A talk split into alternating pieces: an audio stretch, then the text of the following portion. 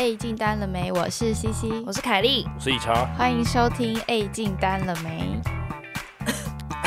又又咳嗽，我一直在忍受我的咳嗽，喉咙真的会那个有那种啵啵啵啵啵那种感觉。哎、我现在也很想咳嗽，因为我感冒，所以、啊真的很想，而且你知道去 KTV 的时候就会超想咳嗽的，为什么？就你飙高音的时候你要吸气呀、然后那 那个气灌进来那一瞬间你就大爆咳嗽这样。所以你是真的有认真在唱歌？对，现在 KTV 没有一首歌是可以唱完的。所以你就吸，华田丽，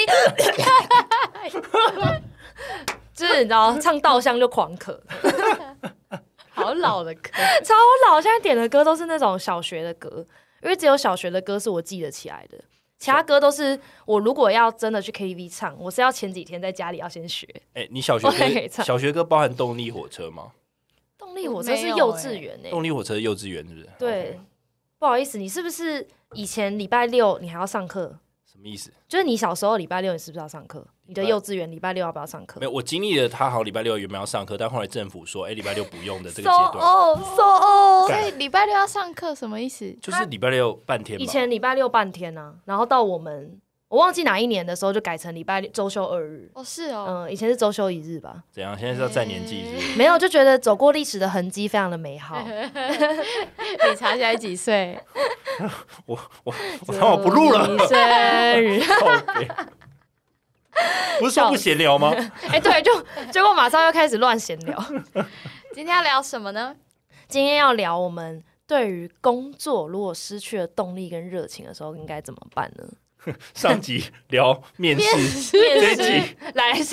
来你自己说，你们两个是不是现在是怎样？而且上上一集的业务告解是是先有一个人先说他哦对对于工作的 account planning 不知道怎么办什么的，然后我们就说啊，不然去面试，然后现在就说啊，你失去热情。好啦，大家如果真的失去热情，可以去听我们上一集面试怎么办。好，那今天这一集呢，我是想先问大家，你有没有曾经对于工作觉得失去动力跟热情？那你们觉得原因是什么？那当时的感受是什么？嗯有有，呃，谁先？C C 好，呃，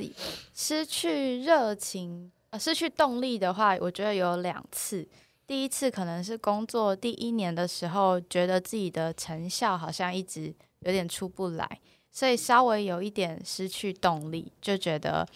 好像呃付出那么多却没有得到什么回报，但没有特别不好的情绪。但那时候我的做法就是想办法给自己设定一个每天一定要做到的事，然后就撑过那一段时间。然后第二次比较没有动力是，反而情绪这一次就比较大。那那一次我的感受是我原本成就感的来源，我开始没有感觉，就开始没有感觉到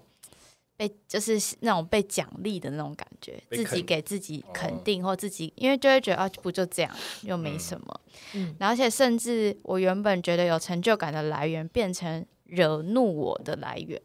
嗯就比如说我以前啊、呃可能也我以前就是非常热情的时候，我会觉得客户要找我，客户打电话给我，很急着要找我，他们很需要我这件事，会对我，我会觉得天哪，大大家都好需要我，我好忙，会嗯有点享受这种感觉。懂，就有一种舞台，有一种帮助大家。对，然后那时候一天工作十几个小时，我也觉得很值得，然后觉得超有成就感，觉得自己大忙人这样。可是后来慢慢的就开始这一些，我光是看到未接来电有个五五通十通，或是那种讯息，一到九点就爆炸成一百封未读讯息，我就会开始惹怒我。就算我没有看到内容是什么，然后有可能客户一再的问一样的问题，我就会生气了。会不耐烦。对我马上就开始怒火中烧，嗯对嗯嗯嗯，是那时候。的感觉。，OK，那理查呢？我我自己其实其实，在工作跟感情，我都曾经没有动力跟没有热情过这样。嗯，然后我。我先讲工作好了。当我工作觉得很没有热情的时候，通常我归类成两个点啊。第一个是没有学到新东西的时候，然后第二个是钱真的太少的时候。那如果两个一起发生的话，那就真的那就是一个悲剧。那就真的很悲剧。那很不幸的就是，我曾经真的有经历过，就是类似接近是这种状况啦，就是接近啊，我只能说接近。然后我那时候就觉得，我就讲我某一份工作好了，我就不讲哪一份，但反正做那份工作的时候，我就觉得，我就做再久都没办法真的赚到钱。然后当时的奖金制度，我也觉得非常的就是不合理啊。就是你基本上设那个奖金制度，看起来是哎很明确的有这个制度，但其实那个制度下来，就是你根本就是领不到，因为因为你被分配到的 account 或是呃。就是怎么讲，它的计算方式你就是很难去赚到钱，这样 KPI 是很难达标，KPI 很难达掉，对。然后我就觉得，嗯，就做再久你都领不到那些奖金，其实会有很很不舒服的感觉。然后你又觉得说，你明明就已经那么努力了，但是为什么还会碰到这样的公司，然后这样的制度，然后就觉得人生一片灰暗，对灰暗，然后就觉得自己怀才不遇，然后你就你也不知道怎么办。懂，然后你每一天就是这样醒来，然后就是同样的工作，同样的奖金制度，同样的同事，同样的主管，然后周而复始。然后你每天坐计程车回去公司的时候，你就觉得我到底为了什么在努力？这样。哇，我懂哎！天哪，你这茫然感讲的非常的生动哎，对，非常栩栩如生。所以我就觉得非常的低迷。然后我这边其实想呼应一个我最近刚好看到的新闻，就最近刚好是那个好像是金球奖吧？哦，对，就是。就是最近美国那边他们有金球奖，然后我不知道你们俩有没有看过《妈的多重宇宙》这部片？有，我有看，没有看，没有看。OK，我知道。我我很推这部电影啊，就是这部电影我真的觉得他拍的很好，然后也很脑洞大开，就跟我们的节目一样。那我想讲重点是里面有个男配角叫关继威，对，关继威他小时候好像也有演过史蒂芬史蒂伯的片，他在还小的时候，只要是童星的时候就呃就被史史蒂芬史蒂伯选中，那。对于那时候来讲，万中选一，大概是关继威那时候的感觉。然后可能大家会觉得说啊，小时候就被史蒂芬史蒂伯选中，那可能未来就是一片前途光明。然后他大概从童星很红之后，接下来的三十年，他几乎已经快淡出荧幕了，就没有人认识他，嗯，更不认识关继威这个人，也不知道你哪哪，因为他华人的面孔嘛，所以其实可能没有那么吃香这样。所以一直到今最近这一两天，金球奖他得奖了，因为这部电影。哎，真的，那时候我我看完这部电影回家跟我妈分享，我妈就去 Google，她就说：“哎，关继威，哎，那我就想他谁呀？对我妈认识。然后他里面有讲一段，我觉得蛮感人。他就他其实自我怀疑的时候，跟我低迷的状况是一样的。他说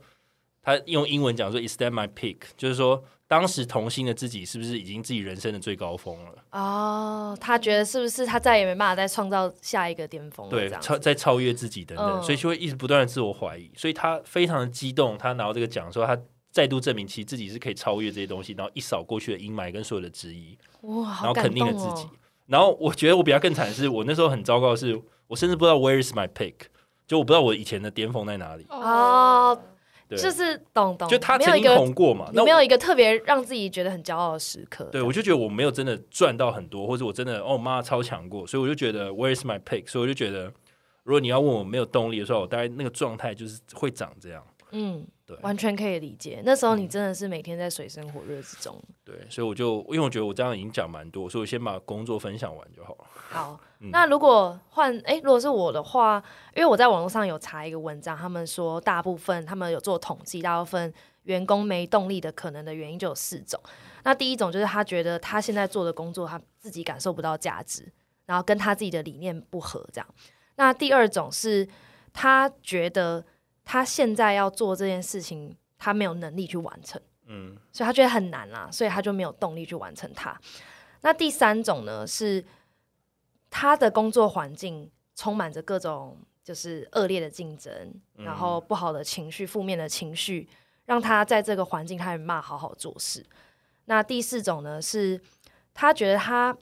做所有事情都充满着各种障碍，各种 struggle。可是他找不到人去帮他解决这个问题，然后他也自己也找不到原因，所以他卡在那里，他没办法完成任务。这样，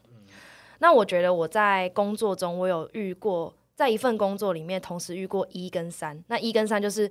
我觉得我做的工作没有价值，跟同时间我觉得我在这个工作环境里面收到很多负面的情绪，因为那时候我觉得我遇到的主管就是没什么能力，然后他，但他没能力。就算了，他的 EQ 也不好哦，就他人缘也不好，然后对我们底下的人也都不好，然后就会 PUA 我们底下人。就比如说，因为我们年纪其实都很小，我们那时候都才刚毕业而已，可他就会说，你们就是一群没有能力的人，你们就是不会向上管理啊，你们就是很不会，也不会做简报啊，也不会怎样怎样，就会，可那时候才刚毕业，你就会觉得哈，天哪，我是不是真的就是这样的人？嗯可是你真的问他，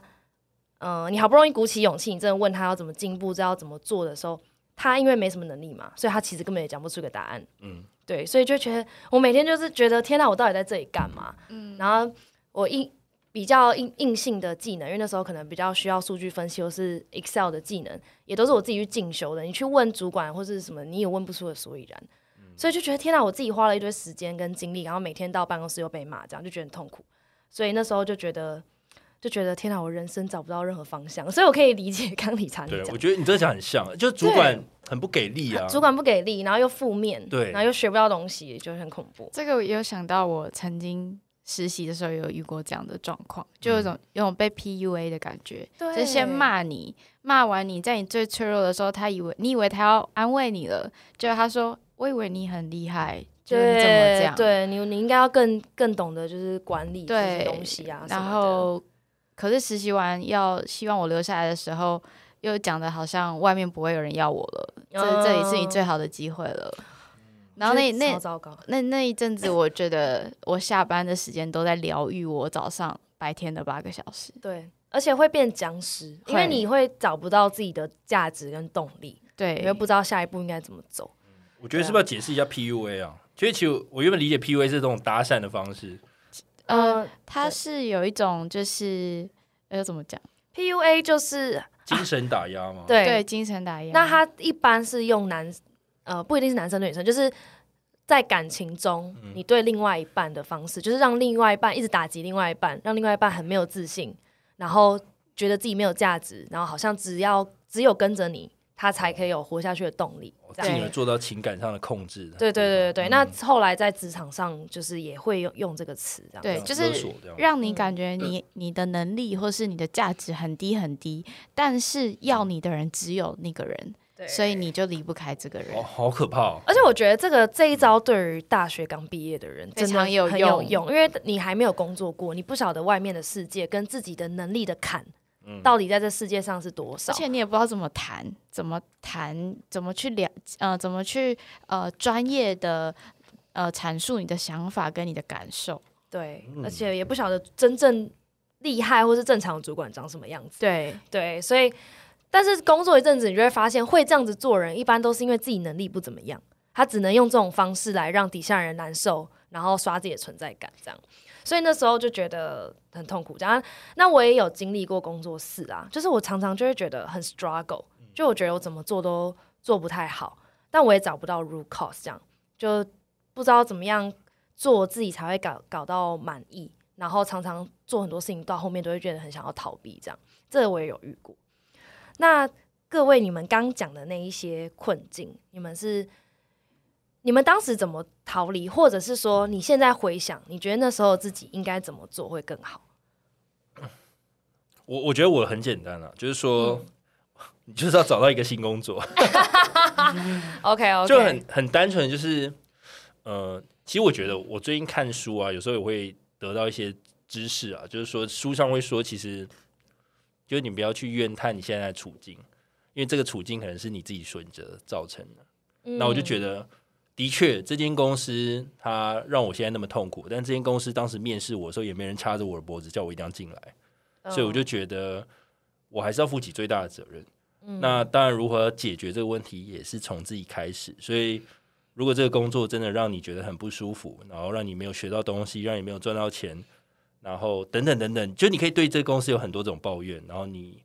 你你，与其抱怨，你不如想你要怎么改善这个。那改善的方式就是，我觉得你就是多去面试，然后你真的遇到贵人，然后贵人帮你引荐到一个好公司，你也抓住那个机会，你就可以跳脱跳脱这个巡回。起码我是这样。但你那时候的，就你这个的前提的，是因为你遇到的困境是你刚刚说不但没学到东西，又没钱，对不对？对，就它可能是一个综合体的，对，对就是那个挫折感是很强烈的。但是我觉得、回过头来想，其实我觉得我还是有做对的事情，就是我一直持续的在学习，在精进，嗯，然后或是认识新的人，然后跟他们请益，对，然后一直反思自己是不是有哪里没有做足的，所以我一直还是往前推进，然后精进自己。嗯，所以可能有人就看到了，那就会把你不管是推荐你，或是建议你去新的公司都好。懂。所以我觉得换工作的前提还是你必须持续的 push 自己往前迈进，就你还是要进步啦，你不能就是自怨自艾，然后就觉得机会会来，其实不会，你就是还是要往前走。懂。那 C C 呢？呃，那时候的话，我想一下哦，如果是在实习的时候，那时候的无动力感，我后来因为实习时间一到，你就会开始往外找，跟理财长一样是新工作嘛，嗯所以那时候遇到刚好遇到比较好的机会，所以我就离开了，然后刚好也就没有在那个状况发生。那工呃后来第一份工作的第一次遇到没有动力感的时候，那时候好像就是刚好我们 podcast 开始的时候，嗯，所以那时候我有一种，虽然我工作上找不到成就感，但我每天给自己一个最低要完成的一个类似工作事项嘛，比如说我一定要扣扣多少，我一定要做做到什么，就有一个最低标准。那我每天就是规定我自己做完这个，那如果你真的不想做，那就。就不要做，就是每天就是做完这个六十分，你一定要达到六十分，你不一定要达到八十分。就那一阵子是这样撑过来，然后刚好又有做 podcast，所以那时候做 podcast 带给我很多乐趣，然后跟很多开心的感觉，某种程度上就补满那时候我在工作上的失落感。懂。所以就是这样慢慢的，然后一直等到我工作有起色，就相辅相成。等于那时候就是觉得很没有动力、很没有热忱的时候，你是用自律去撑过这一段期间的。，对，然后刚好下班有别的事情可以给我快乐跟乐趣，所以我反而没有去放大我上班时候的失落感。就不会变成把工作变成人生的全部，好像对对对，工作没成就，你就吞噬了你整个生活，就没有人生一样。我觉得这是超重要的。对你下班要找别的你自己有成就感的事情来平衡人生。没错，没错。这个真的这个真的很重要，这是一个很好的点。对我自己的话，我觉得，呃，我应该是说，我当时的做法是因为我知道是主管有很大的问题，所以我就觉得我要逃离那个地方，我要赶快换工作这样。但然后还有另外一个是我刚刚不是说我有遇到 struggle，我不知道怎么样可以更好。嗯那那时候很想逃避，我就觉得我要换工作嘛。对，但我觉得我现在如果回想，我以后在职涯遇到一样的状况，不管是主管，我觉得主管能力不足，或者我觉得环境不好啊等等的问题的话，我自己回想，我觉得我能够做的更好是，就每一次我感到难受的时候，都要去记下来，然后要特别去记得难受的原因是什么，要有意识的知道为什么我会难受。因为有时候可能是对于组织上你会有不满嘛，然后有时候是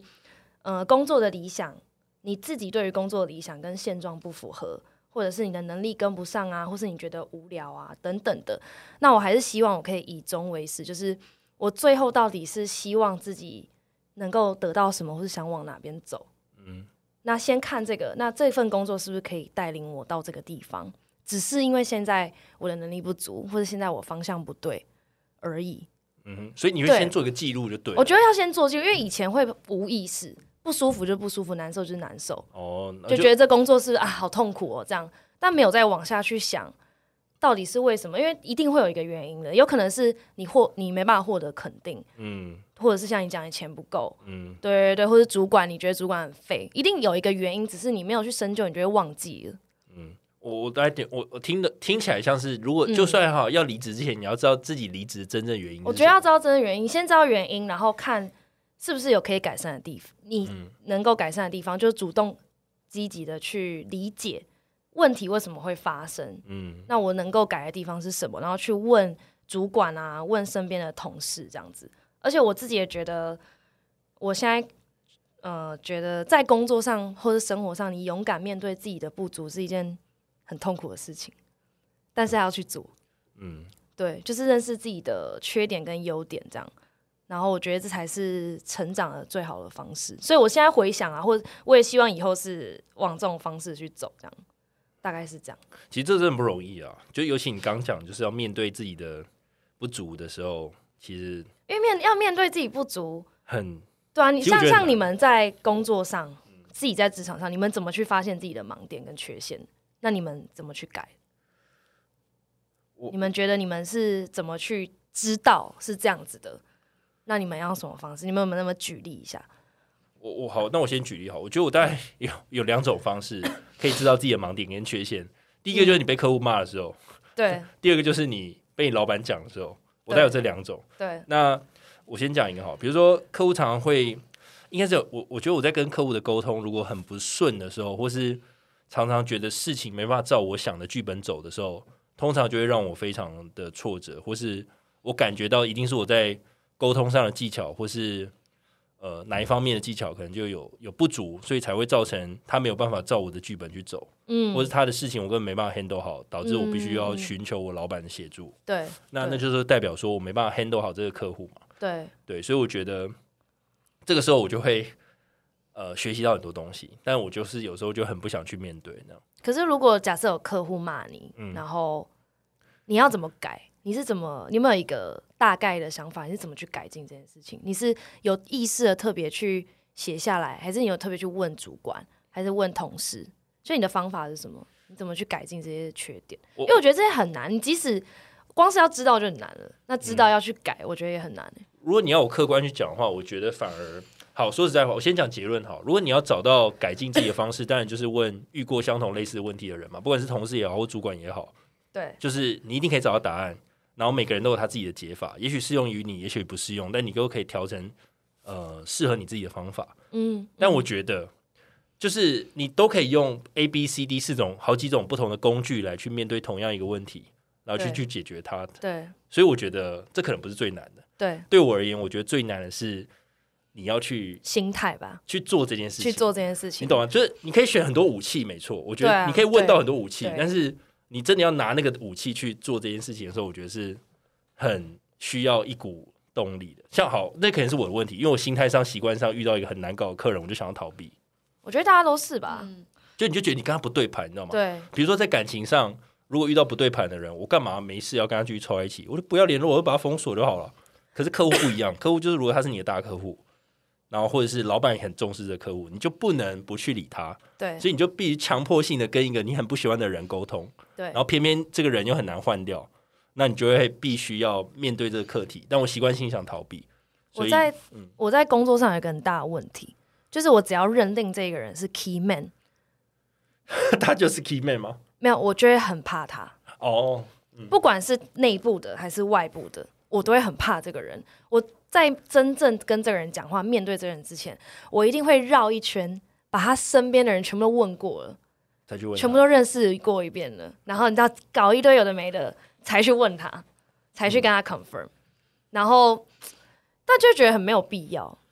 对啊，就会因为我会害怕权威，对。但是我现在就觉得，就是这样，像以前当业务等等，这样一路走来，就觉得这样其实浪费蛮多时间，而且也浪费了 key man 真的去认识你的时间。嗯对，所以我现在就每一次要跟 key man 讲话的时候，我都会吸一大口气，就觉得好不行，我一定要去面对，我不要再去问他的助理啊，问他的谁谁一大堆有的没的，这样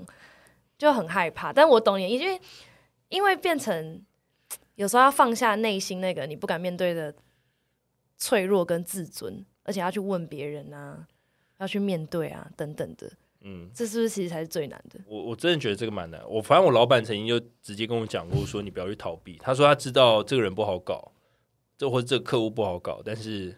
你就是要去做那。你用什么心态或者是什么语、什么 phrase 来告诉自己说好，我要去面对他了？你怎么鼓励自己？我会，其实我会分两个层次，就是老板当然希望你做到一百分嘛，那我可能就会说好，没关系，我做到六十分就好了。但是能不能做到一百分，我如我觉得自己状态好的时候，再努力往前 push。对我觉得，我觉得那个老板很难真的在你第一线去站在，因为老板不会被客户喷嘛，你懂吗？你是第一线的人，你就会常常承受最大的炮火，所以我觉得。你当然也不能跟老板说我做不到，所以你就是只能说好，我会努力。那你就是哦，那你这样老板就结束了嘛？那接下来就是你对客户，那你就是要想办法面对。你的想法就是说我先放掉我的完所谓对于完美的要求，对对对，来避免拖延，因为有时候为了要完美，有时候怕失败就会拖延了，所以这个怕失败跟要完美先放下，这样。对，因为老板一定会要求你要做到一百嘛，尤其老板可能就是比你资深个十几年、二十年，他就觉得哎、诶这很简单，对他来讲这不是什么问题，在他来讲可能是很简单的事情，在我来讲可能是妈真真的有点难，或是我有心理障碍，所以我就觉得好，没关系，我不像你那么优秀，因为我跟你一样优秀，那你的薪水我应该跟你差不多。那很明显的，很明显的，不好意思，就是没有嘛。真的，哎、我有时候也会这样想哎、我想说，干我那么厉害，我就拿你的钱了，那没关系啊，我可以不厉害一点。但是回过头来，你不能这样跟你老板讲。那你当然跟他讲说，OK，Yes、boss，No problem，就是给他一个很有信心的一个答复。但是你自己面对客户的时候，你就觉得可以不要对自己那么严苛了。我我会这样了，因为有点一半的鸵鸟心态，但是我还是有在做该做的事情。那你在等你能力更强的时候，你就可以怎么样，嗯，越做越好的。你知道我最近很喜欢听一些就是跟心理学相关的一些 podcast 和书之类的，然后我就因为 key man 这件事情是我去年发现的，然后我就一直在想说为什么会这样，或者是我要怎么去改。嗯然后后来我就真的，因为因为我要有一次，反正我要出国玩，嗯然后那一次我要出国玩的时候，我妈就主动的问我说：“呃，你去看一下有什么接驳车可以到桃园机场。”她的意思就是说我自己去找接驳车的时间，然后我自己去嘛。嗯对。但是我当下就也很自然的觉得，哦，好，那我去找接驳车的时间。然后就那时候刚好我爸就经过，然后他就一直疯狂的问我说，我的班机是几几点？可是他也不好，可是我感觉他的他背后的意思其实是他想要再开车载我去，只是他有点，因为他就是那种很严肃的爸爸，所以他不好意思直接说你要不要我开车载你去，他要先确定时间，然后等我去开口问他你要不要开车载我去。爸也很憋，对我爸就是、我爸就是那种硬硬，然后有点严肃的那种爸爸这样，然后我就突然就恍然恍然大悟，我也不知道这是不是原因，但至少我从小就是因为我爸就是以前就是很忙，然后比较严肃，然后很忙，常不在家，所以很多事情都是我妈自己一个人做，就小时候，然后小的时候我妈就也是会习惯我跟我哥什么事情都要自己做，就是不会去问爸爸。就几乎很少事情会，我完全没有，我几乎没有印象有什么事情是我主动去问我爸说可不可以帮我做什么事、欸所以在对你几乎，没有你。爸是 key man 的概念，我爸真的是 key man，我爸本来就是家里的 key man，然后我几乎从小没有要求他过帮我做任何事情，都是他自己主动过来说要不要我帮你用、这等一下，这个我要岔开一个话题。所以你的 iPhone 跟你的 Mac，请问，是他主动提供给我。我说 真的真的，我真的，如果他没有要买给我，我不可能问他可不可以买这个给我。对，所以我就我，嗯但是我从这个点出发之后，我觉得要改 key man 这件事就简单很多，因为我真的觉得我把任何 key man 都变成我爸、欸，什么意思？所以你后来敢直接跟你爸讲，我现在在练习，直接都跟我爸讲，然后就是在生活上，因为很多主管都年纪比较大、啊，就有点像爸爸那种感觉。所以我就会觉得，哦，原来我都好像有点把他们当我爸那种感觉。哎，好，那你分享一个你最近尝试跟你爸直接沟通的一个案例。我就我就问他说，哦，因为他想要吃某个餐厅，嗯，然后我妈不想吃，那我就跟我爸说，我们改我们改那间那间，然后改然后哪一天几点这样，不然以前我是不会主动讲。那你爸说什么？我爸说好啊，其实他也没差啊、他也没差、啊。你的 key man 并没有你想象中那么对啊，我就是等于是从我爸开始练习，然后延伸到外面去这样子，就觉得其实生活、工作、感情这些，你处理所有问题的东西是好像有点连在一起的。OK，对我自己的感觉啦，蛮有意思的。对啊，那 C C 你呢？刚刚我跟理查好像有点分享太多了。因为我其实不知道我的是什么哎、我因为我刚刚在回想，缺陷吗？我刚刚在回想我工作上，因为我工作上就是有点就是这个不对盘，我就换下一个客户，因为客户基本上年纪对我来说我没有什么沟通的障碍，但是刚刚就是听完凯莉这样讲，我觉得我的盲点跟障碍好像是在年纪相仿的人身上，嗯，就是我会相对的比较难敞开心胸，或者是大家正在真心的在对话的时候，我会有所保留。嗯这好像是你之前有跟我讲过哦，对对，对那你有觉得为什么吗？为什么？我不知道哎、对啊他你但我我有试着就是，嗯，我会我会提，就是 Kelly 有点出我这一点之后呢，我后面会提醒我自己说，哦，不要不要又又把自己关起来，或者是不要又大家在分享内心话的时候，我又自己盯住不说，要怎么讲可？是这有影响到工作吗？对啊，没有啊是对朋友还是对工作？哦，这是朋友，对，因为我工作我工作上我我觉得我一定有，但我觉得我没有发现。这顶多就是可被老板念的时候嘛。比如说，老板会觉得说我有的时候会太，嗯、太技巧性的带过一些问题。比如说，我会报喜不报忧，哦，我永远都讲好的，所以我的 review 都很顺。但是一定都有一些小的不好的。那至于我用什么方法把这个不好的处理掉呢？就可能不是这么正规的方法，我可能就没有照着 SOP 走，我可能就是抓住客户的一些 小毛小语病，然后就用小聪明把它结束掉。但那都哦可能不是正规的方式。但你有觉得这需要改吗？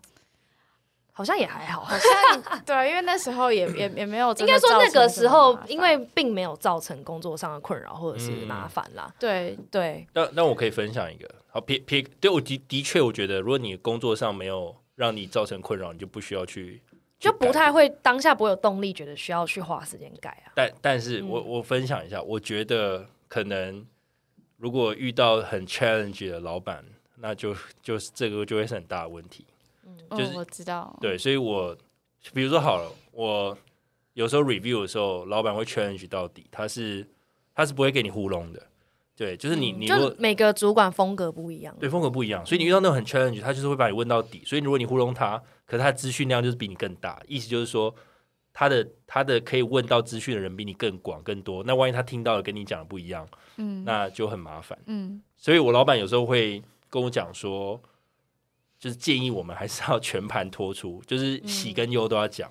那好处就是，当然他及早发现，他可以及早对症下药，他可以下指导棋。但如果你隐藏起来，万一事后被他发现，然后可能你又没有第一时间讲出来，那可能那事情已经变很难处理了。那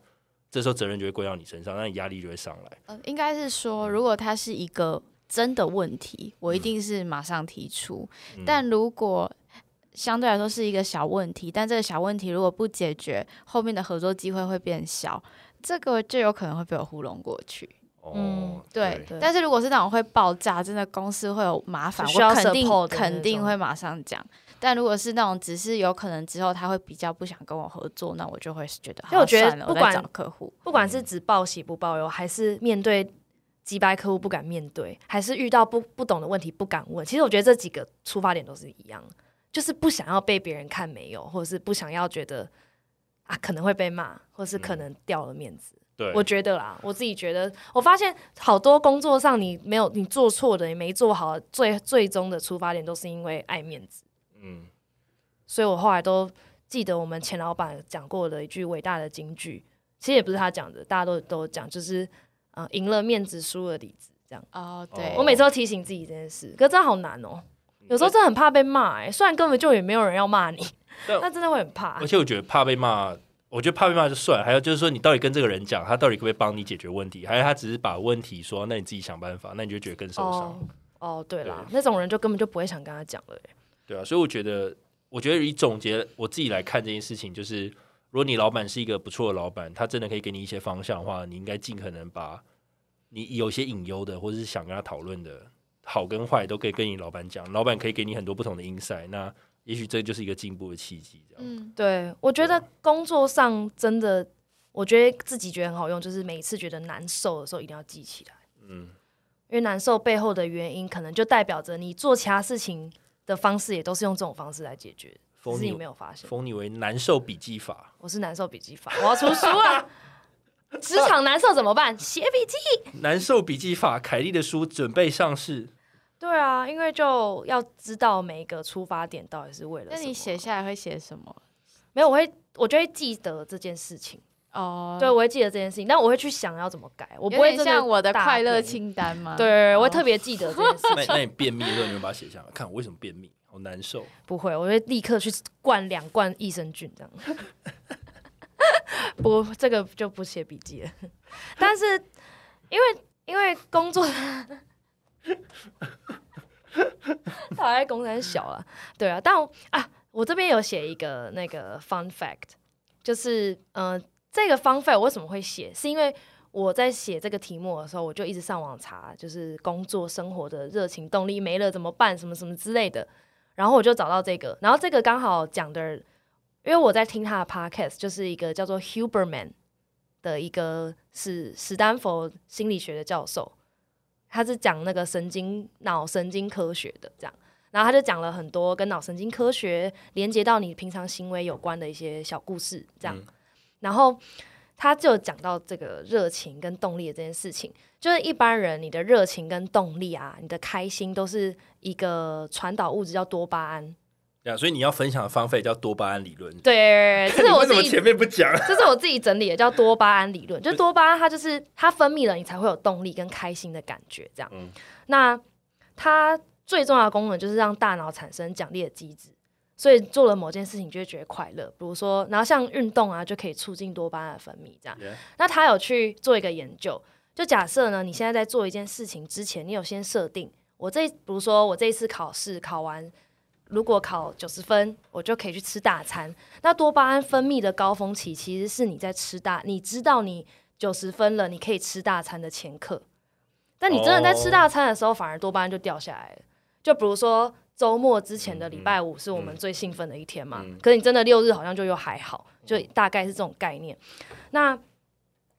他也有去做一些研究，就是集合很多小朋友，那很喜欢画画小朋友，那有分两批啊，小朋友就是爱画画，天生爱画画的就让他画。那有一批呢，是你画的好，我就会给你糖果，我就会给你好处，这样，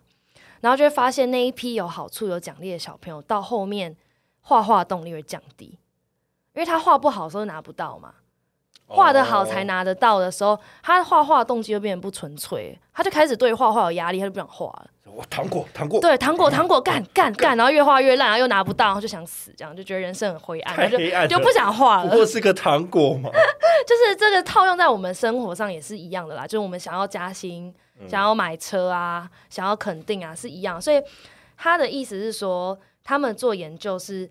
你不要做任何事情，你都设定一定要完成目标之后，一定要给自己一个奖励。因为人的大脑很容易，如果你是完成目标设定奖励的时候，你就只看到那个奖励。你在做这件事情的过程里面，你心里想的都是那个那个奖励，你没有在真的很认真的 focus 在这件事情本身。嗯，对，比如说你冲业绩的时候，你已经忘记去体验你跟客人的互动，你在卖东西哪边卖的好，哪边卖不好，你已经忘记了，你只记得干我一定要拿到这一单，干我一定要回去跟老板报告才不会被骂，干我一定要拿到业务奖金，你就完全忘记你中间那个过程。那因为多巴胺跟痛苦是一个跷跷板，就多巴胺在一端，痛苦在另外一端。当你的多巴胺很高很高的时候，你的痛苦会很低嘛，对不对？对可是多巴胺很高的时候，它很快就会掉下来，你的痛苦就会啪，就会直接冲超高。这种感觉就很像是你狂滑社群媒体，关掉那一瞬间有点失落，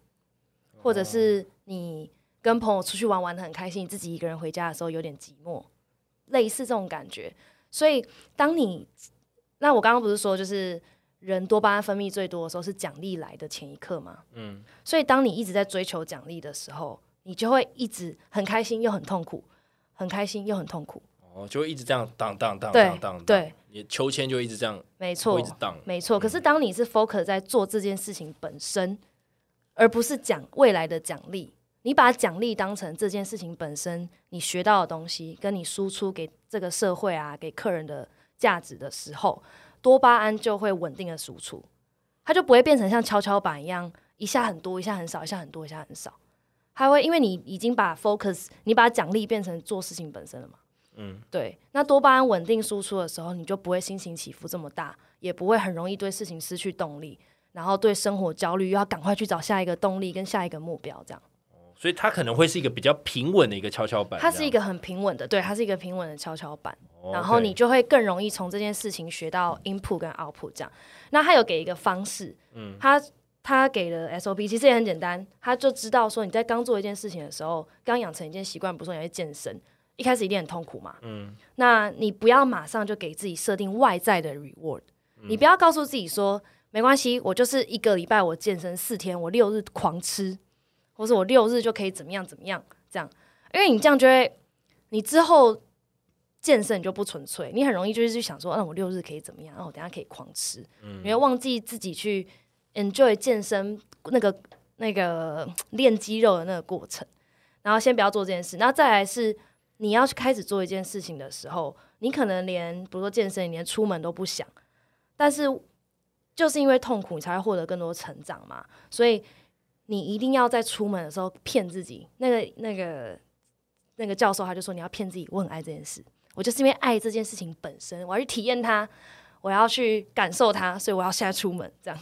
嗯，对，他说你要先骗自己，那你骗自己之后，你每一次去你在做这件事情的当下，你也要记得说，哦，我要回归在这件事情本身，我要告诉自己说，我要体验它，我要感受它，我很喜欢这件事情，所以我要持续的做下去，那多巴胺就会比较持续的去分泌，这样。对，所以我会去分享这件事，就是觉得说，大家在工作上假设很很长失去动力，或者在生活上很长失去热情，或许可以回去检视说，你是不是一直在。追求东呃一个目标啊，追求奖励这样。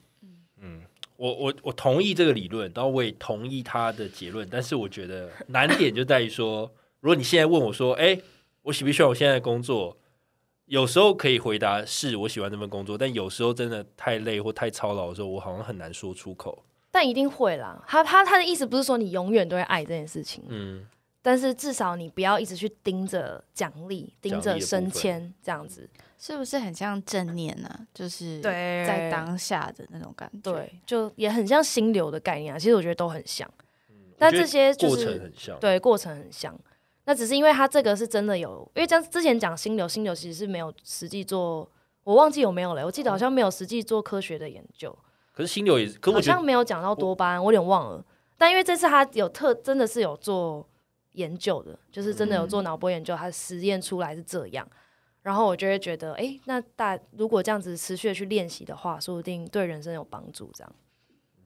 持续的，嗯，其实就是如果把像像如果像我之前那样，就是把业绩数字当做是我的奖励的话，所以久了之后就会疲乏嘛。但是其实我我其实这那时候一直在思考这个问题的时候，我就想到说。我好像总不能一直在追求新的刺激吧？就是我我的人生，我的直来到一定的阶段，一定会趋近于稳定，我一定会趋近于一个就是重复的工作。那我要怎么在重复的工作，或者是呃成长可能稍微受限的时候，继续的稳定的找到成就感？就我那时候在想这件事，所以会不会就是刚刚凯莉讲的？如果你当下就是正念的在做这些事，你的多巴胺就会稳定输出，而不是一直去追求说，呃，下一季的 quota 或者是等一下客户的回应。对对对，因为之后的回报，就比如说客户好的回应啊，你的奖金啊，那些可能就是随之而来的。但重点的奖励应该是你在做事情的过程。虽然我觉得很难说服自己啊，因为大部分人一定还是觉得干，然后我就是想要薪水加薪啊，我想要升迁。嗯，就是如果一直向外看的话，你反而就看不到你现在正在做的事。对，然后你反而就越容易疲乏，越容易没有动力。对，我觉得是这样，因为我觉得工作失去热情有很多原因，像刚刚理查讲的，学不到东西，薪水又低，那真的是。干那个再怎么说服自己说我多巴胺要稳定输出，我觉得都不行。你要每天绑鞋带说我多爱我觉得我觉得不行，真的 真的没办法。但我觉得有一些工作其实并不是理查那种真的是很双双夹击的状态。有些工作其实只是你可能得不到成就感，或者是真的太难了，你觉得你跟不上等等的。那是不是你把先把呃重心回归到自己身上？嗯，对，或者是。不要太急着获得肯定啊，或是你不要呃太急着一定要有什么样子的目标这样子。嗯，我我觉我觉得我自己听完我的感受是，呃，当然当然很难啊，就是说如果你真的工作的时候是很痛苦的时候，你你有时候焦点没办法 focus 在奖金以外的事情，因为那可能是最实质上，如果你完完成一个案子之后，你可以拿到一个最直接的一个奖励。嗯，对，就在你很痛苦的时候，你要 focus 在过程，其实很很难的，因为那个过程就是那么痛苦。对，我可以理解你像你那种，像我第一份工作，我也是没有要给他多巴胺的啦。对，但是但我觉得，我刚刚有个想法是这样，就是说，其实其实你可以自己去设定一个你想完成的一个任务。比比如说，好，你你你现在可能很很对于这件工资工作你很没有动力，然后或是很忙碌，好了，我举忙碌很忙碌也会造成你很疲倦。那我就觉得好，比如我现在工作很忙碌，好了，我就想要设一个目标，是也许近三个月，我想要完成是加强自己多工工作的能力，就你可以同时处理好几个不同的案子，嗯，然后跟很多人不同的沟通，然后就是展现你 multitasking 的能力。那我就觉得要在这份工作上完，呃，完成这件事情，要完成这件事情，所以但这件事情就不是一个外在的一个奖金啊，或者什么，这只是一个工作过程当中你可以不断进步的一个能力。嗯，那我就觉得，如果我可以有这样的想法的话，那也许我工每天工作我就会不会是 focus 在哦，怎么又那么忙啊，怎么又又加班，哦对对对，而是变成说，好，我今天就是要一个多工仔，我觉得很厉害的，很有效率的，接很多电话，完成很多事情，即便没有人肯定我，但我就觉得，我如果可以做到这样的能力的话，也许是一个很棒的我，哦，我觉得这样这是一个很好的方法，哎，是吗？是，听起来我觉得这是，我觉得我们可以出一个难受笔记，我们大概三个人一起联合出书。今天的重点大概就是像 C C 有讲说，下班之后你要找到找到甜，找乐趣，对不好笑，哎，对，找乐趣，找到给自己成就感的事情啦。对，就工作不是人生的全部嘛，找到甜，对，不好笑。然后再来是这个这个拜托剪掉，然后再来是 理查刚刚有讲，就是有时候工作很难受，你可以给自己在工作上再设定一些你自己可以进步的目标，然后去达成这样。对，然后还有记得要回归到做事情本身，不要一直去看外在的条件跟资源这样，外在的条件。对，没错，没错。好，那我们今天就到这边。我们 Podcast 每周三更新，我们在 Apple Podcast、Spotify、Sound On、KKBox、First Story 和 Mixer Bar 上都有更新。Mixer Bar 上也有会员专业，欢迎大家支持。今天就到这里喽，大家拜拜。拜拜。